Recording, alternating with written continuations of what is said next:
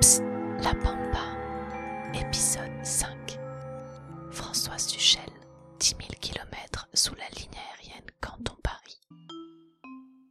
Pour moi, le voyage, c'est ça, c'est l'expérience. C'est pas visiter.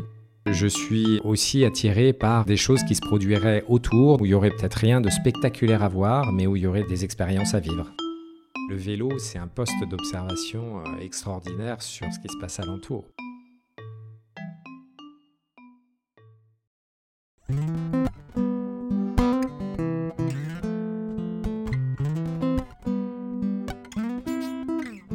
François Suchel est pilote de ligne. En 2010, après avoir passé 20 ans en l'air, il a fait le calcul. Il a arpenté près de 10 millions de kilomètres. Mais les a-t-il vus? Les a-t-il expérimentés? Pour lui, la réponse est sans appel. C'est non. Alors, en janvier, il embarque sur le vol Air France 105 à destination de Canton. À bord de l'Airbus 340, il parcourt les 10 000 km qui le séparent de la ville sud-chinoise en 12 petites heures. Puis, suivant exactement l'ombre portée de la ligne aérienne, et enfilant comme des perles les centres de contrôle aérien, les instruments de radionavigation implantés au sol, mais surtout de nombreux no man's land, il lui faudra 8 mois pour parcourir le chemin inverse, à bord de son vélo cette fois. Un voyage en quête de reconnexion et surtout de sens pour celui qui avait jusque-là l'habitude de voir la vie depuis 12 000 mètres d'altitude. Je m'appelle François Suchel, je suis pilote de ligne à Air France, donc commandant de bord sur Boeing 777 depuis 6 ans et pilote depuis une trentaine d'années. Et parallèlement à ce métier, j'ai des activités euh, créatives, on va dire, euh, dans le domaine donc de la photographie, et puis ensuite de l'écriture. Euh, j'ai aussi réalisé quelques films. J'adore le voyage, j'ai aussi un goût pour l'aventure et j'ai eu l'occasion de faire quelques escapades comme ça en dehors de, de mon métier. J'ai beaucoup rêvé des voyages des autres, j'ai beaucoup lu de récits de voyage, et il est arrivé un moment dans ma vie où j'avais envie de, partir moi-même, euh, pour ne pas euh, vivre par procuration via les aventures des autres. Je cherchais un voyage qui ait du sens, qui ait du sens pour moi. En 2010, j'ai pris l'avion pour Canton depuis Paris, une ligne que j'ai fait pendant de nombreuses années euh, en tant que copilote sur Airbus 340. J'ai acheté un vélo là-bas, et je suis rentré avec, en suivant la ligne aérienne du vol euh, d'Air France. Et ça avait du sens pour un, pilote qui passe son temps finalement un petit peu à distance des choses, comme ça, à 12 km de distance, de revenir euh, toucher terre, de reprendre contact avec la, la, réalité finalement, avec la rugosité un petit peu, et je me rends compte qu'en fait, avec les années, avec le recul maintenant, c'est une démarche que, que je cultive un peu en la déclinant de différentes manières. Mais j'ai toujours cette dualité entre le, le goût du vol, cette magie de, l'avion qui nous transporte au bout du monde, et puis aussi le besoin de, de me reconnecter aux réalités du monde qui sont les nôtres. Parce que c'est vrai qu'en tant que pilote, on vit parfois un petit peu euh, hors sol, c'est le cas de le dire, à, à distance en fait des, des choses.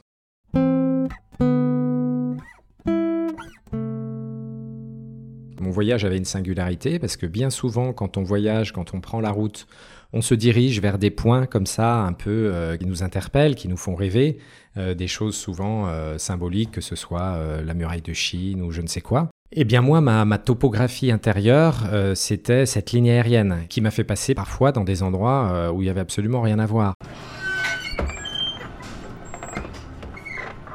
Ce qui m'a permis aussi de, de euh, de, de, faire ce voyage et, et, de continuer à le faire même dans les moments euh, qui étaient plus difficiles, c'était que j'étais sous cette ligne aérienne. Au moment du départ, bien sûr, je me rappelle des, sensations. Hein. C'était, euh, j'avais un peu la boule au ventre. Je faisais pas le malin parce que c'était la première fois que je partais aussi longtemps. Mes enfants étaient pas très grands. Ma dernière, Lou, avait 6 ans et je sais que quand j'ai quitté euh, la maison, elle voulait m'attacher avec des cordes d'escalade. Donc euh, bon, l'ambiance du départ était quand même un peu, un peu difficile. Et je me souviens, j'ai eu ma femme au téléphone et ma fille aînée le soir où je suis parti. Et ça s'est bien passé. Elles m'ont encouragé alors que je savais que c'était difficile. Enfin surtout pour ma femme. Hein. Elle m'a laissé partir, mais pas de gaieté de cœur. Le 9 janvier 2010, François décolle de Charles de Gaulle, direction Canton, plusieurs milliers de kilomètres au travers de neuf pays. Il dépasse et laisse derrière lui les vallées alpines, les plaines kazakhs, les villages de nomades mongols ou encore le désert de Baden-Jaran.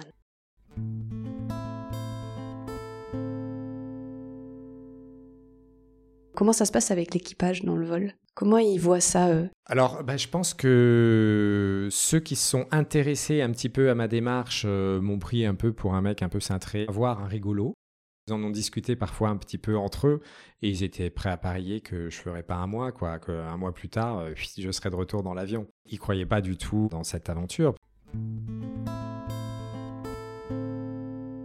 J'avais décidé de partir la nuit, c'est-à-dire d'accompagner l'équipage qui m'avait amené depuis Paris jusqu'à l'aéroport en navette. Donc j'ai pris le bus de, l'équipage de l'avion.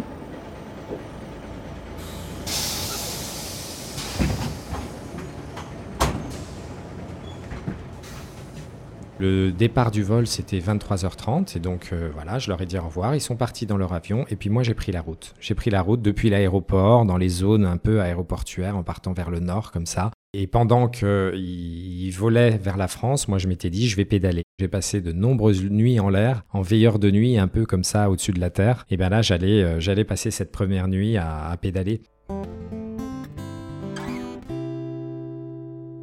Quand je suis parti, euh, oui, j'avais la boule au ventre. J'essayais de trouver euh, mes directions. Alors je me suis paumé deux, trois fois. Il y avait cette ambiance nocturne un peu fantomatique. Mais très vite, je me suis senti à l'aise. Il y avait quand même ponctuellement comme ça des petits îlots de vie toutes les heures, il se passait des choses. Il y avait des ouvriers qui partaient au travail euh, à 3 heures du matin, euh, qui longeaient la route, puis je les voyais rentrer dans leur usine. Un peu plus loin, il y avait des hangars. Je me souviens de mandarines qui étaient toutes éclairées et des belles mandarines comme ça, toutes belles, avec des veilleurs de nuit qui dormaient discrètement. Parce qu'à un moment, j'ai essayé d'en piquer une ou deux. Il y a un mec qui s'est réveillé et, du coup, euh, je me suis dit oula, voilà. Un autre endroit, je me souviens, un grand trou avec deux pelleteuses qui creusaient comme ça au milieu de la nuit, au milieu de Et le soleil s'est levé et, je suis arrivé dans cette petite ville de Yingde. Euh, c'était 7 heures du mat et, voilà, j'étais décalqué, mais, mais j'étais bien quoi. J'étais bien, j'étais heureux. Euh, j'avais passé cette première nuit. Est-ce que tu sais euh, où est-ce qu'ils étaient lorsque tu atterris à Charles de Gaulle?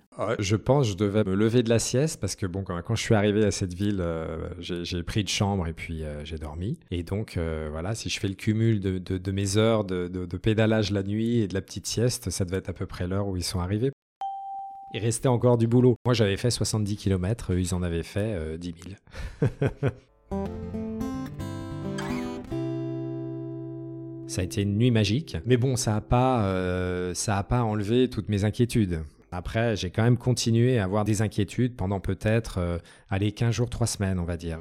C'était des inquiétudes d'arriver au bout de, de ce que je m'étais fixé comme objectif. J'avais ma famille qui était à l'autre bout du continent. Mon objectif, c'était de rejoindre Paris, quand même dans un certain temps. Le but, c'était d'éprouver l'espace, d'éprouver cette lenteur du vélo, mais j'avais quand même euh, un objectif de temps qui était le, mois de septembre. Et donc, les premiers jours, euh, quand je pensais à Paris, je me disais, mais j'y arriverai jamais. C'est à l'autre bout de la Terre, j'ai fait 80 bornes, euh, demain j'en ferai 100. voilà, ça me paraissait démesuré de faire tous ces milliers de kilomètres.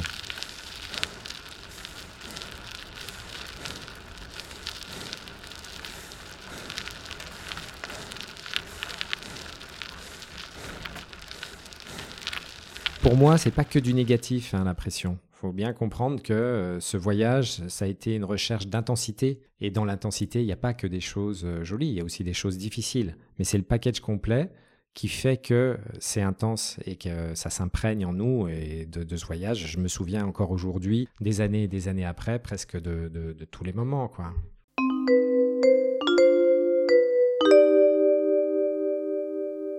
Si je veux comparer ce que j'ai ressenti en prenant la route à vélo et puis ce que je connaissais déjà de Canton, ça n'a rien à voir. En escale, le soir, on rentre dans notre petit hôtel bien confortable euh, et pendant des années, je crois pendant sept ans, Dès que j'arrivais en escale, je partais avec mon Polaroid, un vieux Polaroid SX70, et j'ai parcouru ces villes euh, au hasard, souvent euh, sans objectif si ce n'est d'essayer de, saisir des instantanés. Et euh, je passais mes journées comme ça dans la fourmilière urbaine. Je rentrais tout crade et poussiéreux euh, dans mon hôtel le soir euh, pour trier mes photos. Mais là, c'est pas pareil. Et la, la grosse différence, c'est que je suis un cheminement, une ligne continue avec le vélo. On avance que si on se donne la peine, sinon bah, on n'avance pas. Il faut passer, quand on se paume, il faut revenir en arrière. Et quand on arrive dans un endroit à vélo, les gens aussi, ils vous regardent pas de la même manière. Donc, Voilà, il y, a toute cette interaction avec l'environnement, avec les gens. Tout ça, c'était nouveau. Quand je voyageais euh, pour me, pour me repérer, en fait, j'avais plusieurs types de cartes. J'avais téléchargé des cartes topographiques russes qui dataient des années 80, parce qu'à l'époque euh, de la guerre froide, les Russes avaient cartographié quasiment le, monde entier. Sur ces cartes, je traçais la ligne aérienne en prenant les, des coordonnées géographiques, puisque mon but c'était de suivre ce trait. Et ensuite, je les ai découpées à la taille de ma, de ma sacoche de guidon. Et puis numérotées pour pouvoir les mettre les unes après les autres et puis euh, suivre mon trait, quoi. J'avais pas toutes les cartes de tout le trajet parce que c'est fini par faire du poids quand même. Mais comme je devais retrouver ma famille à Almaty, voilà, j'avais la première moitié, en fait, toute la Chine euh, avec moi au, début. les cartes que je coupe, je numérote, je mets, ça fait très pilote de ligne, ça. ouais, c'est vrai. Et puis ensuite, j'avais une boussole. Mais ça, ça suffit pas euh, quand on est euh, au fin fond de la Chine, parce que euh, bah, sur cette carte topographique, les noms, ils sont marqués, alors même pas en anglais, mais en russe. Donc comme j'avais un peu appris le russe, je pouvais quand même lire les noms. Mais en plus, j'achetais des, des petites cartes locales dans les stations-service qui ont un inconvénient, c'est que le fond est blanc. Parce qu'en Chine, euh, les cartes topographiques, c'est des cartes militaires. En fait, c'est interdit. Et par contre, là-dessus, il y a tous les noms euh, marqués en chinois. quoi. Donc en mixant les deux, quand j'étais un peu paumé, euh, je, pointais sur ma carte en chinois, je veux aller à tel endroit, à cette ville-là. Puis il me disait, c'est par là. Et, entre ça et, mes cartes topo, voilà, j'arrivais à peu, à peu près à suivre mon trait. quoi. La bicyclette est une lentille grossissante au plus près des éléments. Tous mes sens en alerte, les premiers réceptacles de la fantastique énergie des villes sont mes oreilles. Point de musique gracieuse ni d'harmonie dans les rues de Hyundai, mais simplement du bruit, à fond.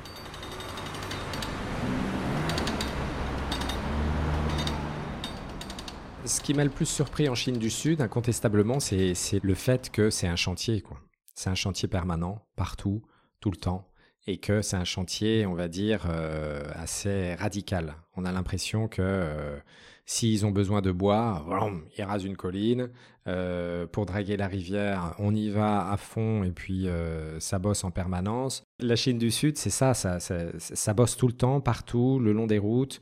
Il y a du bruit, il y a de la poussière, il y a, y a cette euh, je parlais tout à l'heure de pression, mais c'est aussi cette pression-là, cette pression de, de, l'environnement en fait qui est autour, qui est bruyant. C'est pas toujours facile de s'orienter parce que comme il y a beaucoup de travaux, les routes changent tout le temps. Et dès qu'ils construisent une autoroute, ils entretiennent plus du tout la route toute pourrave sur laquelle euh, on prend les nids de poules à vélo. Donc c'est pour ça que parfois j'ai pris des autoroutes parce que sinon j'avançais plus. Donc c'est un peu ce maelstrom euh, dans lequel j'ai été emporté comme ça. Par la suite, je suis monté sur le plateau tibétain et là c'est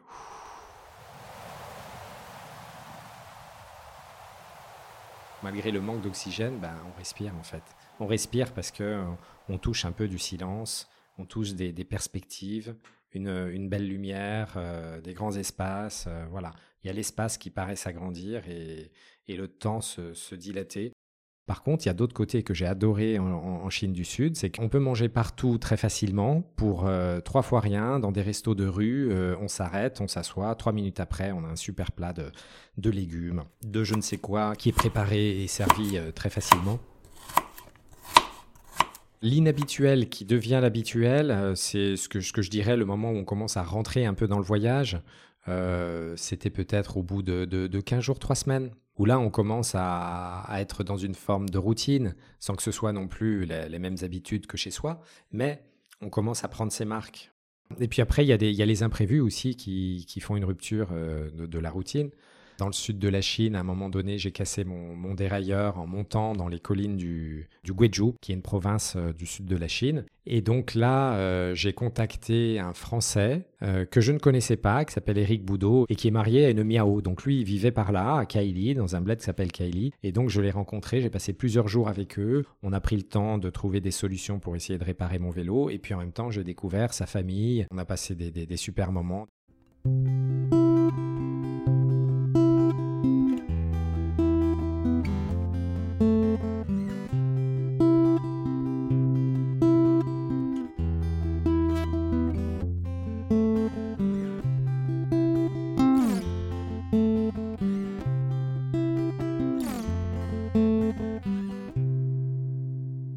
L'arrivée dans les montagnes, c'est assez progressif en fait. D'abord, bah, c'est un peu comme euh, on peut imaginer ici la vallée de la Maurienne. avant de voir les sommets immaculés, eh bien, il y a le fond de vallée avec les usines, euh, les lignes électriques, euh, la poussière, la boue, tout ce qu'on veut.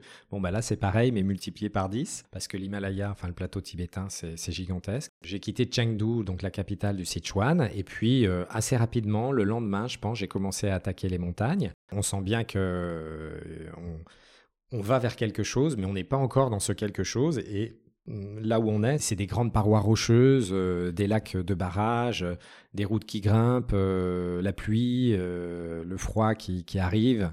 Mais à ce stade-là, j'étais déjà bien affûté, j'avais déjà fait plus de 2000 km et, et de, de, monter, ça, ça me faisait, ça me faisait plus rien quoi. J'étais, l'adaptation du corps fait qu'au bout d'un moment, faire 100 bornes par jour, ça devient normal, ça devient naturel et, on le fait sans, sans souffrir. Je me souviens de l'arrivée aussi sur le plateau tibétain. C'était un jour où il faisait super beau. Et j'ai quitté un village en fait et il avait neigé, donc je roulais sur la neige. La route était complètement blanche, euh, mais comme il faisait beau, ça m'inquiétait pas plus que ça. Je me disais voilà une belle journée. Puis ça montait, ça montait, ça montait. Puis à un moment, euh, il y a eu un, panneau qui indiquait, euh, je crois qu'on était à 3700 mètres. Et puis la pente, s'est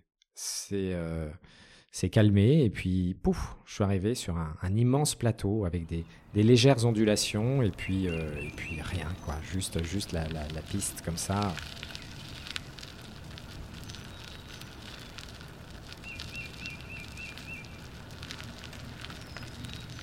J'ai une attirance pour les grands espaces, pour les, espaces euh, où le regard porte loin et qui sont peu habités. Voilà, ça, ça transporte mon, cœur. Et là, c'est ce qui s'est produit. Je me souviens aussi quand même d'une petite inquiétude parce que ça devait être, je suis arrivé sur le plateau, ça devait être le début d'après-midi. Je commençais à voir des nuages qui rentraient, il y avait un peu de vent. Et puis je me disais, bon, euh, le prochain bled, il était à 47 km. J'en avais déjà fait, je sais pas combien, je me souviens plus. Mais bon, assez rapidement, je me suis dit, bon, t'arriveras jamais avant la nuit euh, au prochain bled, quoi. J'avais pas de tente, hein. j'avais un duvet de montagne, mais j'avais pas de tente. Donc je me suis dit, là, il faut que je trouve un endroit pour dormir. Mais, j'ai trouvé une petite cabane où, on entreposait, enfin, il y avait des bouses de yak qui étaient entreposées. C'était fermé avec une ficelle. Ils les font sécher. Et puis, d'ailleurs, ce soir-là, c'est comme ça que je me suis réchauffé les pieds en, en brûlant, euh, en brûlant quelques bouses. Je me souviens, j'ai photographié ce soir-là un grand tas euh, d'herbes, des herbes sèches dans un paysage blanc tout autour avec une petite colline derrière qui, l'ondulation répondait un petit peu à ce, à ce tas d'herbes. Et j'aime beaucoup cette photo parce que c'est le souvenir de ce premier soir, mais c'est aussi une sorte euh, d'ébauche comme ça de, de, civilisation dans un paysage nu. C'était un super un souvenir magique.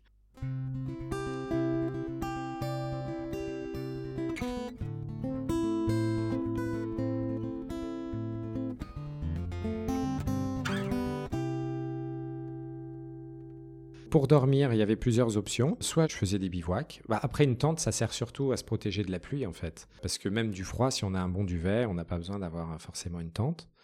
Euh, par contre, c'est du poids, donc euh, voilà. C'est pour ça que j'avais pas pris de tente pour la première partie. Donc j'ai fait pas mal de bivouacs, ben, simplement dehors. Et ou sinon, je, cherchais des abris des maisons abandonnées, des, comme je le décrivais, ce petit abri de, de, de de yak. Et puis après, en Chine, quasiment dans tous les villages, il y a ce qu'on appelle des luguan. C'est euh, des chambres à louer, en fait, qui sont généralement louées aux travailleurs migrants, qui sont là pour quelques jours, pour quelques semaines. Il y a beaucoup de travailleurs migrants en Chine. Et donc, ces chambres, euh, c'est pas proprement parler des hôtels, ou alors c'est vraiment des hôtels très basiques, mais voilà, ça, généralement, ça coûte un euro.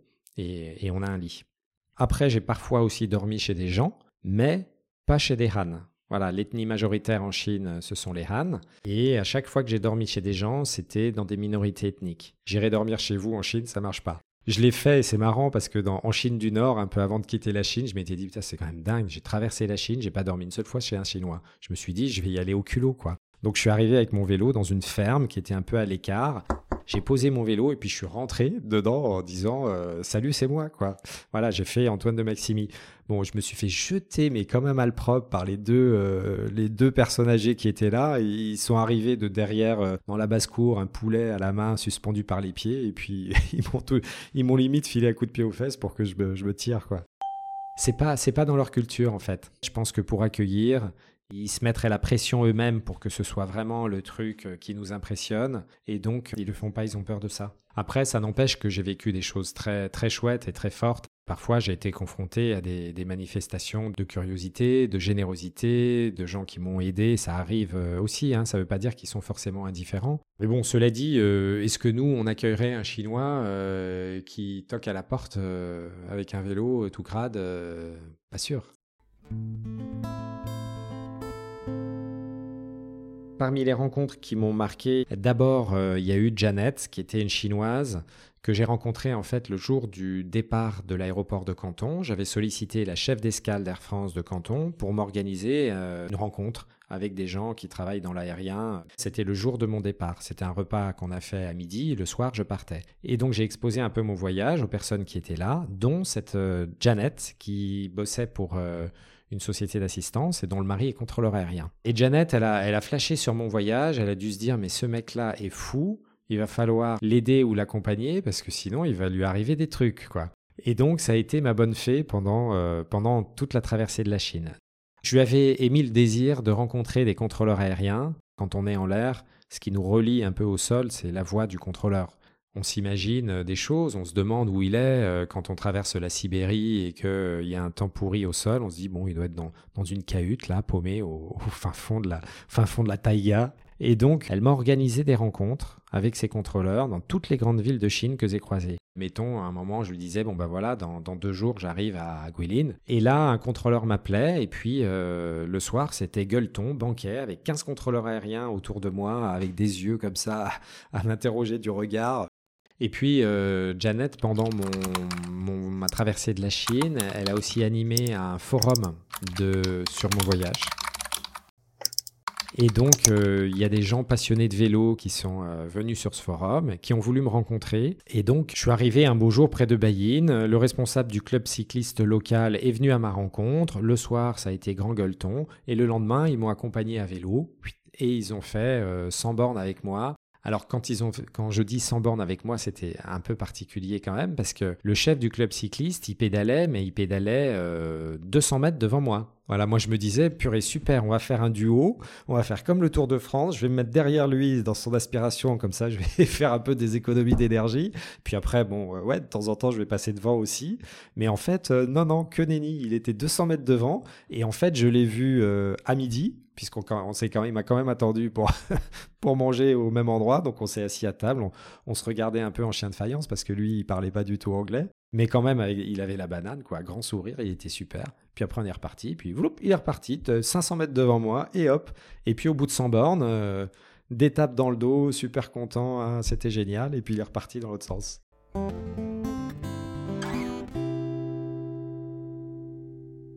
L'arrivée en Chine du Nord, donc Mongolie intérieure, ça a été un moment euh, difficile pour moi dans ce voyage parce que c'était le mois de mars c'est la période où la météo est la plus instable en fait dans ces coins-là. Il neige, euh, il y a du vent.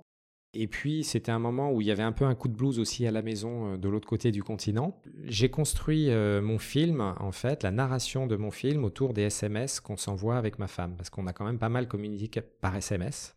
Ça correspond à une réalité qui était que quand je savais que euh, ma femme avait le moral à l'autre bout et que euh, tout allait bien avec les enfants, etc., bah moi, euh, je pédalais sans forcer. Et puis quand elle n'avait pas le moral, j'avais le, voilà, le poids de la culpabilité dans mes sacoches et donc c'était difficile d'avancer. Elle a accepté que je parte pour ce voyage où je suis parti quand même en grande partie seul. Je pense par amour et puis parce qu'elle a compris aussi que c'était important pour avancer euh, dans la vie, que chacun d'entre nous soit en paix avec lui-même et qu'il puisse se, reconnaître, se, connaître et se reconnaître. Et donc, elle a, elle a compris ça. Voilà, elle a accepté que je parte parce que je pense qu'elle a compris que si je partais pas, euh, peut-être que d'une part je deviendrais un peu aigri, un peu con, je l'étais peut-être déjà, mais en tout cas plus, et que ça entacherait peut-être euh, notre relation.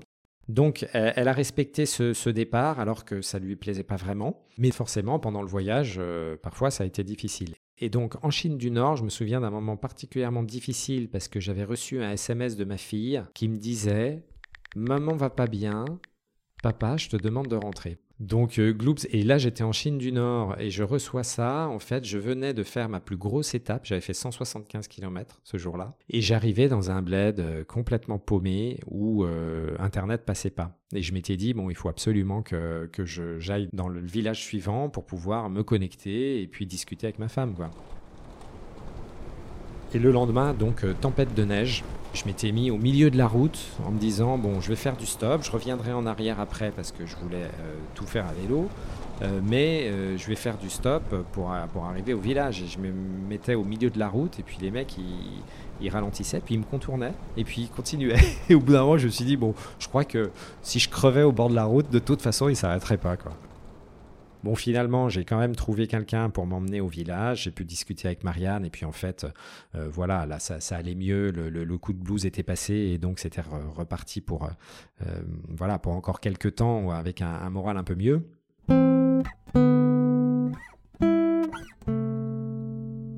Je me souviens d'un autre moment quand même, un peu après, où euh, j'ai eu un grand moment de solitude. Les paysages étaient assez austères, c'était vraiment ambiance euh, désert de Gobi, euh, une route avec au bord des, dunes, du sable, voilà. Et il y avait beaucoup de vent. Donc en fait, pour éviter le vent, je pédalais la nuit en fait. Donc je me levais très tôt, du genre je partais à 5 heures du match, je pédalais jusqu'à 9 heures, et après je glandais toute la journée, puis je repartais à 18 heures jusqu'à 23 heures. Et je me souviens un soir, J'étais reparti à 18h sur une route qui était une grande, grande ligne droite comme ça. Puis je vois une voiture qui me double. Et je vois ces phares qui filent comme ça dans la nuit pendant, mais, 5 minutes. Le petit phare rouge que je vois, que je suis du regard, qui s'éloigne, qui s'éloigne, qui s'éloigne. Et euh, je calculais dans ma tête, je me dirais, putain, mais ça fait 5 minutes que je le vois, là, le phare. Bon, ça y est, je le vois plus, il a disparu. Et je me prostais sur la distance que j'avais devant moi, dans ce middle of nowhere à, 21h en pleine nuit. Et je me disais, putain, mais qu'est-ce que tu fous là, mon pauvre mec? J'aurais pu me mettre euh, sur le bord de la route simplement et puis m'arrêter pour dormir. Mais à cause de ce sentiment de solitude que j'avais ce soir-là, je me suis dit, mais tu vas aller euh, jusqu'au prochain village, quelle que soit la distance, t'y vas quoi. Ce soir, tu dormiras chez quelqu'un, là où il y a un humain. C'est l'intensité qui est intéressante. Et l'intensité, euh, on la vit aussi dans les moments difficiles. Dans les moments difficiles qu'on arrive à surmonter, en fait.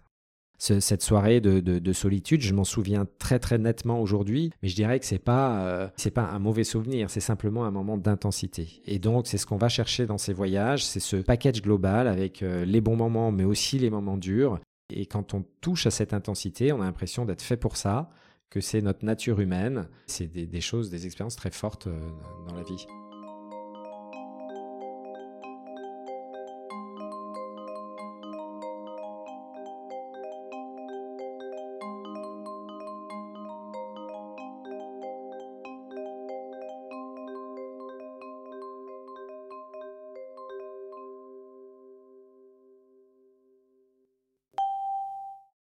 À la fin de la traversée de la Chine, je suis arrivé dans une petite ville qui s'appelait Emin, qui n'était pas sur la, route principale frontière, qui était beaucoup plus au nord que le, point de passage habituel et touristique entre la Chine et, le Kazakhstan. Bon, j'étais là parce qu'il y avait la ligne aérienne au-dessus, mais sinon j'avais aucune raison d'être là. Et d'ailleurs, ils n'avaient jamais vu de blanc-bec comme moi dans ce, dans ce village. C'est une ville interdite aux étrangers.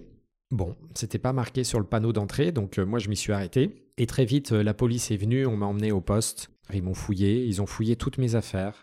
Ils m'ont confisqué mon appareil photo, mon téléphone portable. Ils m'ont interrogé pendant des plombes. Ils ont fait venir de la préfecture la plus proche une responsable que j'ai appelée après coup, c'est pas très gentil, mais Madame Crapaud, parce qu'elle avait un peu une tête de crapaud. Et donc Madame Crapaud, quand elle a vu mon GPS, euh, elle a vu rouge, quoi. Elle est montée dans les tours, elle s'est dit, oulala, là là, celui-là, c'est un espion. Il est là avec un GPS, qu'est-ce qu'il fout là? Où est-ce qu'il est passé? Il y a nos centrales, a on a fait nos tests nucléaires euh, dans le Xinjiang, il y a nos, pas de tir de fusée, machin, pas très loin. Il a dû aller dans des endroits pas nets. Ils ont voulu analyser en fait toutes les données de mon GPS et je l'ai très rarement utilisé. C'était un peu une connerie de l'emmener, j'en avais pas vraiment besoin. Mais il a fallu quand même qu'ils aillent avec mon GPS à Urumqi, qui est la capitale du euh, Xinjiang, euh, qui était à 600 km derrière moi. Moi, je venais de Urumqi. il y a eu entre-temps une tempête de neige, donc ça a pris du temps. Ils m'ont pas mis en prison, mais ils m'ont mis dans une chambre d'hôtel en résidence surveillée. Au départ, il y avait des flics qui gardaient la porte. Et puis au bout de quelques jours, ça s'est quand même un peu détendu, mais j'étais assigné à résidence dans cet endroit sans échéance de, de durée. Et quand ils sont revenus, mon visa avait expiré. Donc, je n'étais plus un simple touriste avec un visa qui avait fait une connerie, mais j'étais en plus un clandestin. Ça a été un peu compliqué pour euh, sortir de tout ce merdier et c'était un peu cruel pour moi psychologiquement parce que j'étais à 70 km de la frontière du Kazakhstan, donc j'avais quand même fait déjà 5000 bornes et j'avais traversé toute la Chine. Et euh, le lendemain, normalement, j'étais au Kazakhstan et je devais retrouver quatre jours plus tard ma famille à Almaty. Samedi 10 avril 2010, 9h30. Si le dénouement ne devait pas intervenir aujourd'hui, ce serait une nouvelle désillusion. Marianne part pour Almaty avec les enfants. Je commence la journée remplie d'espoir. Ce soir ou demain, j'aurai quitté cette ville. 11h40. Toujours rien. Mon voyage se rétrécit. J'ai l'impression qu'il se résume à ce séjour. Le temps est tellement long. L'impatience de quitter ce traquenard ne fait qu'en rallonger sans cesse la durée. C'est posé la question est-ce que Marianne et les enfants viennent à Almaty? On a fini par prendre la décision qu'ils viennent. Euh, parce que j'avais l'impression que ça allait se décanter. Et donc au final, ils m'ont condamné pour activité cartographique illégale. J'ai su que j'allais avoir une amende entre 1000 et 50 000 euros. Donc quand ils m'ont annoncé ça, c'est vrai que j'étais un peu fébrile. Ils ont eu de la mensuétude, ils m'ont condamné que à 1000 euros, c'est-à-dire l'amende la plus basse. J'ai été payé dans une banque euh, avec les empreintes digitales, 200 000 signatures, euh, une déclaration de mea culpa pour dire euh, voilà, je, reconnais que j'ai fait un truc qui était interdit, c'est pas bien, je le referai pas, excusez-moi, blablabla. Puis après, tu peux partir. J'ai été expulsé à la frontière du Kazakhstan et on m'a dit goodbye, voilà. Quand j'ai passé la frontière, j'ai été rejoindre ma famille euh, et on s'est retrouvés, mais Marianne et les enfants étaient là déjà depuis 4-5 euh, jours. Et donc quand je suis arrivé, Marianne m'a dit, bon ben tu fais ce que tu veux, mais moi je rentre. Je vais pas rester encore 10 jours là euh, dans ce bled pourri d'Almaty où il avait plu pendant 4 jours. Elle parlait ni russe ni anglais. Et bon, c'est vrai que c'était pas très très fun pour elle parce que c'était ses vacances aussi.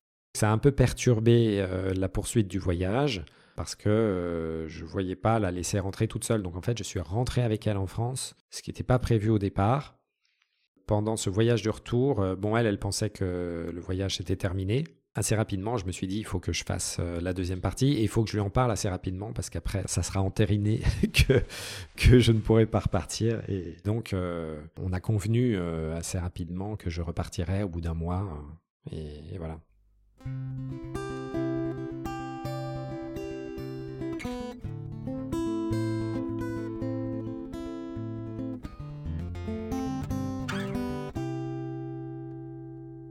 Je suis parti un mois, un mois et demi après. Ce qui avait changé, c'est que déjà la saison était plus la même. C'était déjà quasiment l'été.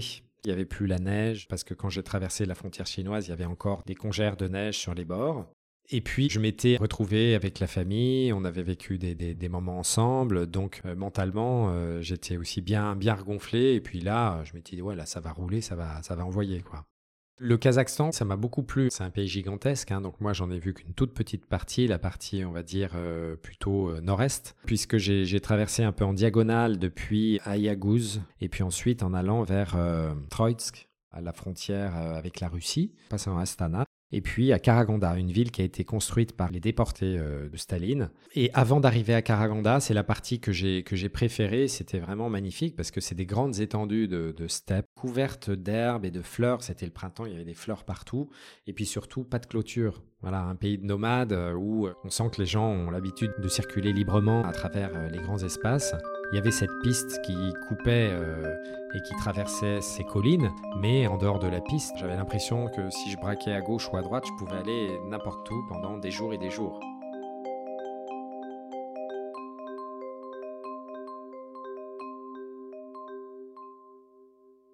L'Europe, il y a d'abord eu la Russie. J'ai vécu des très belles rencontres dans l'Oural et ensuite le bassin de la Volga aussi à Kazan. J'ai longé la M1, la route de la retraite euh, napoléonienne, qui va de Moscou à Minsk et puis ensuite Varsovie. À Minsk, j'avais une personne dont j'avais eu le contact aussi, Dimitri, qui m'a accueilli chez lui. Parmi les souvenirs que j'ai, il y a cette soirée. Alors bon, ça picole pas mal hein, en Russie. Euh, quand on arrive, il faut se méfier de, l'accueil des gens parce qu'on passe à la vodka à 4 heures de l'après-midi. Après 100 bornes de vélo, c'est un peu délicat. Mais on sent quand même progressivement qu'on arrive en, territoire euh, connu. Et ce qui m'avait frappé, c'était un peu par les, par les infrastructures. quand on est au Kazakhstan et qu'on arrive dans des villes, il y a, pas de rond-point, il n'y a pas de rocade, il n'y a pas de, de, de pont, c'est des infrastructures assez, assez simples finalement. Et plus on avance en Europe, plus ça devient compliqué, plus ça devient sécurisé, plus c'est les trottoirs, les machins, les séparations entre les automobilistes, les cyclistes, les retrouvailles avec la famille à, Prague, c'est vrai que ça a été un autre voyage qui a commencé. C'était la fin d'un voyage, le début d'un autre. Au départ, c'était pas facile parce que on, arrive tout de suite dans une logistique un peu compliquée. On avait un tandem. Nos enfants étaient quand même pas très grands. J'ai l'un de mes enfants, enfin mon fils est diabétique, donc ça posait aussi beaucoup de problèmes pour la gestion du diabète, de, l'insuline, de l'alimentation, etc. Il faisait énormément d'hypo et donc euh, on n'avançait pas quoi.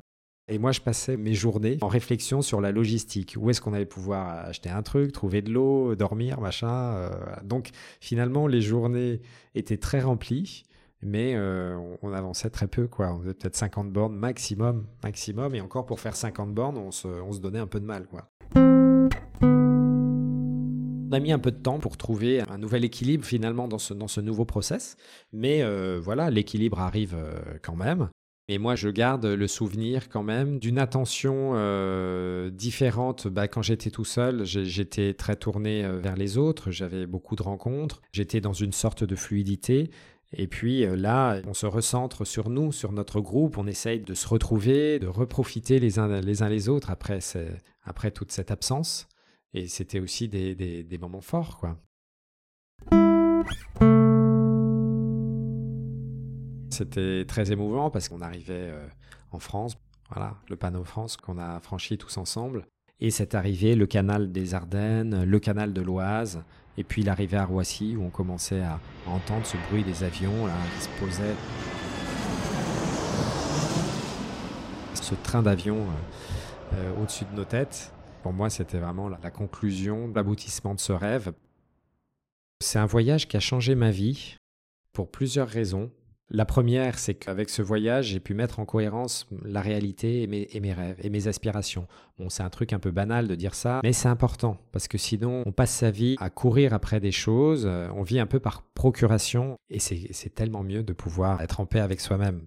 J'ai eu la chance de pouvoir réaliser ce voyage. C'est surtout euh, réaliser une aventure qui avait du sens pour moi. Je me rends compte parce que j'ai eu l'occasion de vivre d'autres aventures en 2017, j'ai traversé une partie de l'Himalaya en trail, dont une partie avec Marianne d'ailleurs. Ça a été vraiment mais du, bonheur et de la joie du début à la fin.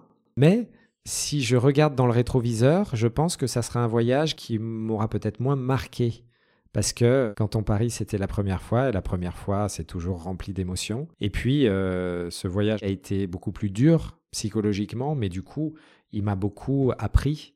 Il a changé ma vie aussi, parce que euh, dans mon métier de pilote, euh, bon, j'aime mon métier, mais j'ai toujours eu cette part un peu de créativité qui n'a pas pu s'exprimer finalement dans le cadre de mon métier. Dans l'idée de ce voyage, elle s'est un peu exprimée déjà là-dedans, mais aussi après dans le fait de pouvoir prolonger ce voyage par un livre, par un film.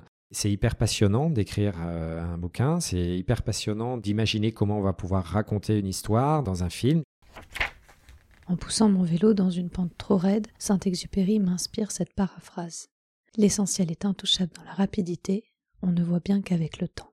Saint-Ex, il y a cette fameuse phrase un peu galvaudée euh, qui sort de la bouche du renard. Euh, l'essentiel est invisible pour les yeux, on ne voit bien qu'avec le cœur. C'est-à-dire qu'il faut du temps. Pour voyager, il faut du temps. C'est un privilège aujourd'hui d'avoir du temps et pour expérimenter, il faut prendre le temps.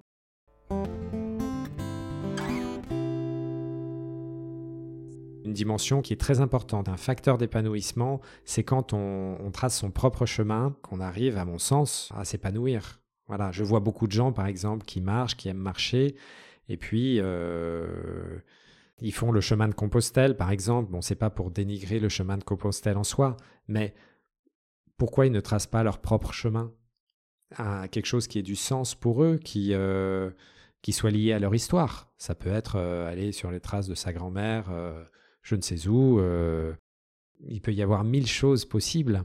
Et je trouve que ça a beaucoup plus de, force quand on trace son propre chemin de, de façon créative.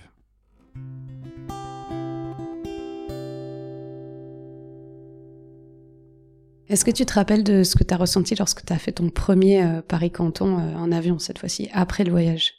Ouais, ouais, ouais. Bah ça, c'était bien des années plus tard. Quand je suis repassé sur long courrier, commandant de bord, bah là, j'ai fait une annonce aux passagers. Euh, je m'en souviens plus, mais je me souviens qu'elle était aux petits oignons. Évidemment, j'avais le, regard souvent par la fenêtre pour revoir ces, ces coins que j'avais survolés. Et puis, bien sûr, quand je suis arrivé à Canton, j'ai été voir, j'ai été voir Janet. et c'était très chouette.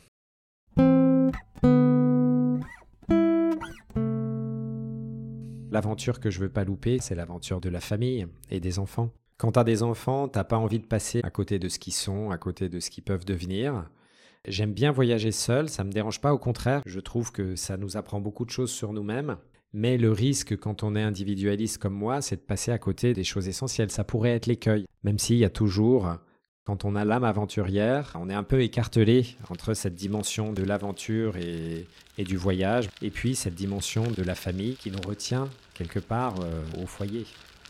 Même si j'ai encore envie de, vivre d'autres aventures, euh, cette aventure-là euh, est quand même la plus importante. C'est quand même ce qu'il y a de plus fort.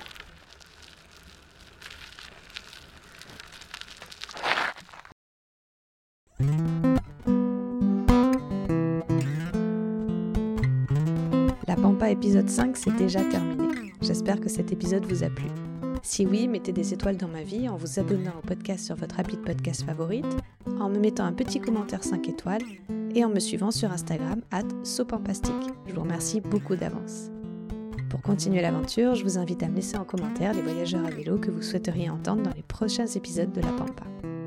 Merci beaucoup à François Stuchel d'avoir dit oui à La Pampa avant même que le podcast ne naisse. L'aventure qu'il nous a racontée est l'objet d'un livre, Sous les ailes de l'hippocampe, publié chez Guérin, que je vous recommande vivement. Pour les amoureux des images, vous pouvez aussi vous plonger dans le film du même nom. La musique est de Cédric Clavel, les textes lus sont tirés du livre de François, et le mixage et le montage de Camille Boyardi-Franqui. Merci à Julie d'avoir mis le livre de François sur ma route, et merci à Anne pour son énorme soutien dans la transcription de mes épisodes. Je vous donne maintenant rendez-vous dans 15 jours pour une nouvelle aventure pampastique un peu particulière, car une fois n'est pas coutume, il s'agira d'une interview. Et petite surprise de Noël, je recevrai à mon micro un grand monsieur du voyage à vélo. Avant de nous quitter, je vous laisse avec François Suchel qui nous raconte avec passion son nouveau livre, Antoine de Saint-Exupéry, L'aventure des ailes à la plume, à retrouver chez votre libraire de quartier. Mon dernier livre est une biographie illustrée de Saint-Exupéry qui est le premier ouvrage en fait euh, de ce type sur Syntex. Il y a déjà eu beaucoup de biographies évidemment, mais un format beau livre avec euh, des, une riche euh, iconographie, ça n'existait pas. C'est vraiment un livre qu'on a envie d'avoir dans sa bibliothèque, de feuilleter si on veut. Si on veut le lire, évidemment, c'est encore mieux parce que c'est moi qui ai écrit le texte. mais c'était c'était euh, passionnant de, découvrir euh, cette figure euh, du XXe siècle qui est un, être, une personne tout à fait exceptionnelle. Moi, ce qui me, peut-être ce qui m'a, deux choses qui m'ont beaucoup intéressé et qui m'ont frappé, c'est déjà la, richesse de sa personnalité, la diversité de ses talents. Il était évidemment écrivain, poète, bon ça on connaît, aviateur, mais il était aussi inventeur. Il a, il a déposé 11 brevets euh, d'invention. Il était euh, magicien. Il faisait des tours de, cartes incroyables. Euh, il était scientifique. Il, avait des très bonnes connaissances scientifiques et souvent, à cause de sa, de sa créativité, il reliait entre eux des choses qui paraissaient euh, ne pas avoir de rapport. Et il y avait les scientifiques à l'époque qui euh, étaient souvent très intéressés par euh, les, idées de syntaxe, notamment quand, quand, la guerre est arrivée et que les mitrailleuses des avions gelaient en haute altitude. Et voilà, il a, il a trouvé en fait un système avec l'aide du professeur Olvec à l'époque, pour euh, faire en sorte que les mitrailleuses ne gèlent pas en altitude, par exemple. Voilà. Donc, il avait énormément de talent. Et, euh, donc cette, richesse de personnalité, cette richesse de cœur euh, qui fait aussi, qui faisait aussi son, son, charisme, je pense. Et puis la deuxième chose que, qui à mon avis est la plus importante, c'est que je pense que c'est quelqu'un qui avait une grande cohérence de, de pensée et d'acte. Voilà, il n'était pas parfait, il avait plein de défauts, mais bon, on en a tous. Et par contre, il disait vers la fin de sa vie, je suis ce que je pense. Et c'est vrai que bah, il pensait que pour écrire, il fallait participer. Il a participé, il s'est pas simplement contenté de dénoncer ci ou ça, alors qu'il avait dépassé largement l'âge limite pour combattre. Il s'est engagé dans la guerre jusqu'à la mort et euh, il a mis totalement euh, en cohérence ses actes et, et ses pensées. À donc un jour.